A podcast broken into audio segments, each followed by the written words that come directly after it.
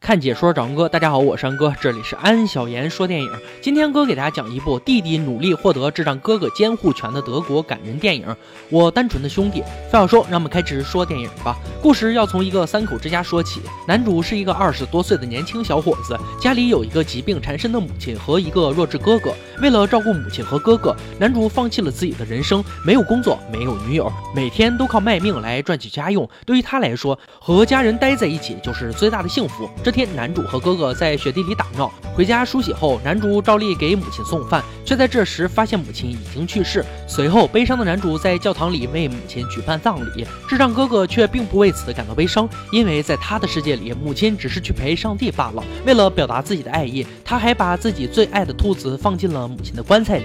等男主发现时，棺材已经下葬，但为了哥哥着想，男主还是敲开了母亲的棺材，取出了兔子。失去母亲后，哥哥的法定监护人就成了和母亲。离婚的父亲，警察和福利院的人都来劝说男主，让他把哥哥送给专业机构照看。男主自然是不同意的，是每天带着哥哥奔走于各个政府机构，企图拿到哥哥的监护权。但法律并不讲情面，奔走无果后，男主只能把哥哥送上去福利院的警车。可是看到挣扎无助的哥哥渐行渐远，男主又心疼不已，心急之下，他打伤了警察，抢走了警车。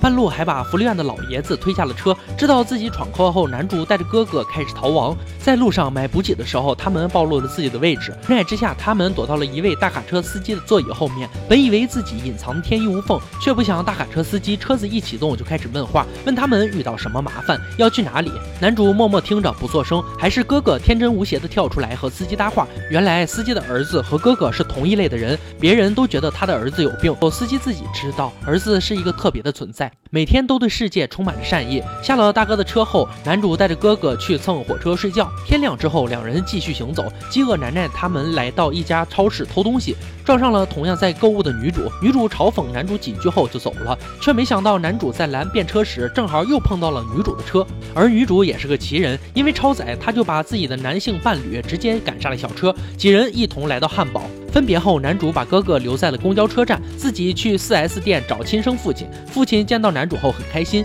要把男主接回家，但男主只想让他转让哥哥的监护权给自己。与此同时，哥哥在等待时遇到了一个优雅的老妓女，老妓女出于好心把哥哥带到了店里玩耍，可是被店老板发现扔出了门外。等男主找到哥哥时，哥哥正和老板在店门口打架呢。男主上前劝架，也被店老板打破了额头。兄弟俩在警察出现后立马逃走了，来到了女主所在的。诊所疗伤，好在女主为两人提供了临时住所。隔天，女主出门上班，男主把哥哥留在家里后，又去找父亲。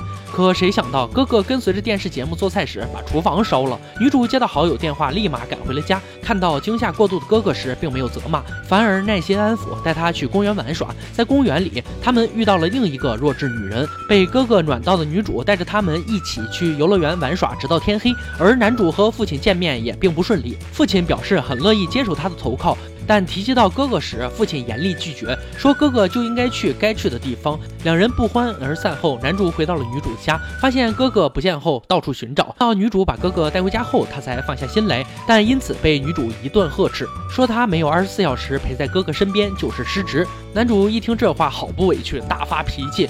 这之后，气哄哄的男主带着哥哥半夜离开，两人又回到了风餐露宿的日子。等到他们饿的时候，男主又想去超市偷东西，但这次哥哥看中一款粉色兔子，他想要把兔子送给自己喜欢的人。因为身无分文，男主并没有答应哥哥的要求，于是哥哥就在男主偷窃中大喊大叫。无奈之下，男主只能放弃这次偷窃行动，带着哥哥来到了爸爸的住所。为了和爸爸循序渐进的谈判，男主把哥哥留在了房子外的秋千上。爸爸很高兴看到男主来了，甚甚至还给亲戚朋友介绍了自己的儿子。不过，当两人私下聊天聊到哥哥时，爸爸脸色又黑了。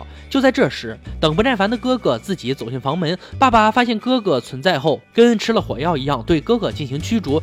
受到惊吓的哥哥就往桌底下钻，爸爸就把他拖出来打了哥哥一巴掌。看不下去的男主带着哥哥离开。不过这件事真的惹怒男主了，他在地铁站台上对哥哥进行教育，被吓到的哥哥误打误撞上了一辆列车，没跟上的男主这下急了，他一个站点一个站点的找过去，都没有发现哥哥。无奈之下，只能求救女主。可惜两人只找到了哥哥随身携带的兔子耳朵。寻找无果后，男主只能报警。警察在接到商家电话后，找到了正在商场休息的哥哥。但哥哥感觉警察是来抓捕他的，于是看到警察后，他立马就逃跑。在一追一赶中，哥哥跑到了天台，随身携带的兔子掉下了高楼。要不是男主及时赶到，哥哥怕也会随着兔子一起下去。为了安抚哥哥，女主和好友为兔子做了一场小手术。而男主在陪哥哥看完这场手术后，也被警察带走。故事到这里就结束了。这是一部很温馨的电影。